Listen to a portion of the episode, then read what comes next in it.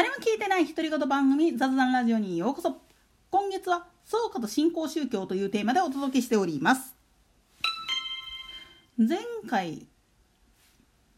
文まあ軍部が、えー、国家神道という名のもとにおいて日本にある全ての宗教を一つにしよう単一化しようとしたっていう話をチロッとやったわけなんだけれどもなんでそんなことをする必要性があったかっつったらまあ多分なんだけれどもイタリアとかは国境っていうのが決まってるんですよね。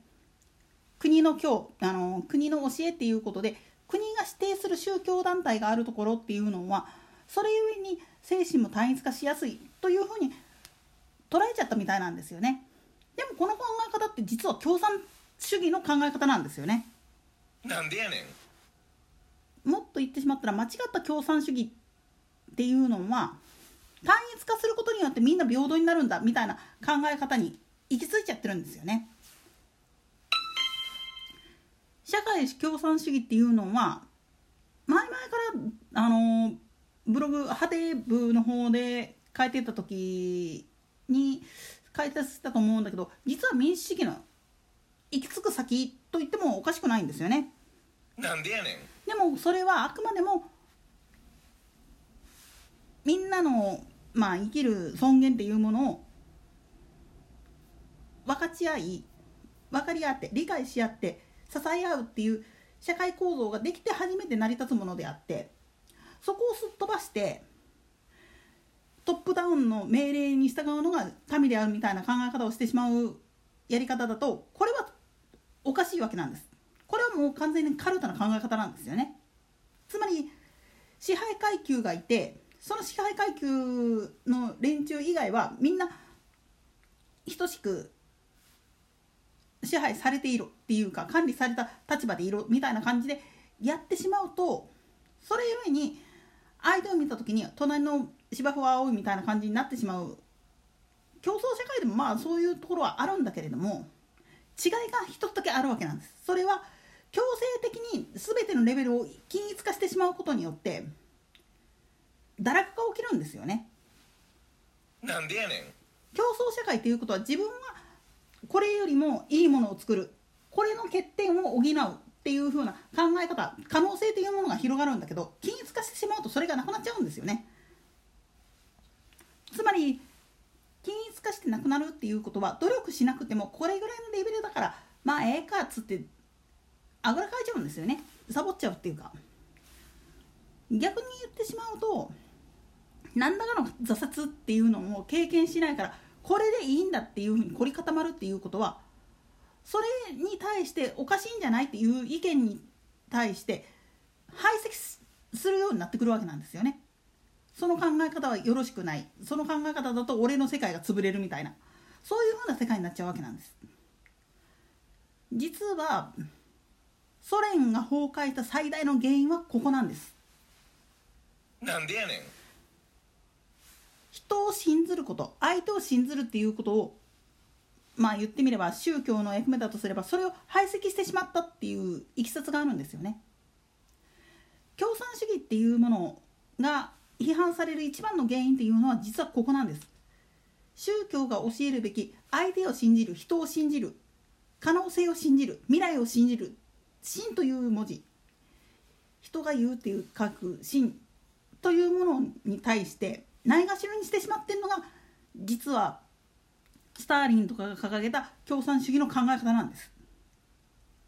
真なくして共産主義っていうのは本来はありえないんです。人を疑って人をなめてもう見下して相手のことを敬うっていうことを忘れてしまった姿っていうのは結果として本来あるべき共産主義の在り方から完全に外れた状態なんです。だけど共産主義っていうものを追求していく人っていうのはどうしてもまあ言ってみると彼らの方向に走ってしまうんですよ。自分の思い通りにならないもんだから。なんでやねん。そこを諌めるためにあるのが本来のキリスト教であったりイスラム教であったり仏教ヒンズー教なんかの全ての宗教の教えそのものなんですよね。ヒンズー教にしてもまあモルモン教バラモン教なんかでもそうなんだけれども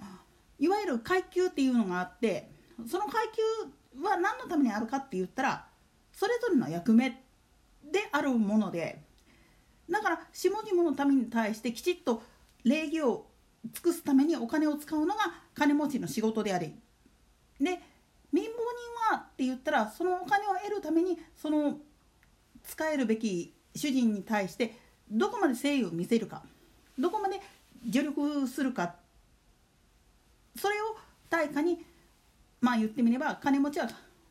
貧乏人に金を払い貧乏人は金持ちに力を貸すっていうそういう対等な関係であるっていうふうに説いてるもんなんですよ本来は。ところが何度も言うけれども聖職者っていうのはそれを第三者の目で見てるもんだから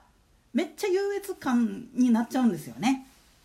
なんでやねんこれが実は原因で宗教というのは腐ってるっていうふうに言われて共産主義では宗教というのは廃絶すべきだっていうふうな方向に行っちゃったわけなんです。しかし何度も言います。宗教を廃絶して礼節を廃棄したことによって何が起きたかっていうと人に対して感謝する気持ち自然界にある当たり前なことに対して頭を下げるっていうことを忘れているがために横柄な態度が増えてくるわけなんです。今いわゆる高齢者の暴走みたいなことが起きてるわけだけどこれも実は戦後教育のところでそういうまあ相手を敬うっていう道徳の部分の考え方が排斥されてきたがための結果論なんです。と同時に実のところ言うと宗教も宗教で本来だったら変えていかなきゃいけないのに変えられないというふうに頭ごなしになってしまってるから変わられへんまんま突き進んで平行線になっちゃってるわけなんですよね。まり双方が思いやるその気持ちをどういうふうにしていくかっていうのを問いただす指針としてあるのがあくまでも宗教の経典なんかに書かれている文言でありまたそれに伴う哲学に至る部分であって礼節っていうものをきちっと学ぶ機会を奪った状態の教育っていうのは必ずコミュニケーション能力っていうのが低下します。現に今の学校カーストなんていうのはもう如実なまでで成績が良ければそれでいいやみたいな感じになってしまってるがために結局社会に出た時に落ちこぼれるんですよねそういう人たちって。それがまあ言ってみれば自分たちの理想郷を作ろうとして集まった集団っていうのがまあ普段のあれになるわけなんですよね。といったところで今回はここまで。それでは次回の講師までごきげんよう。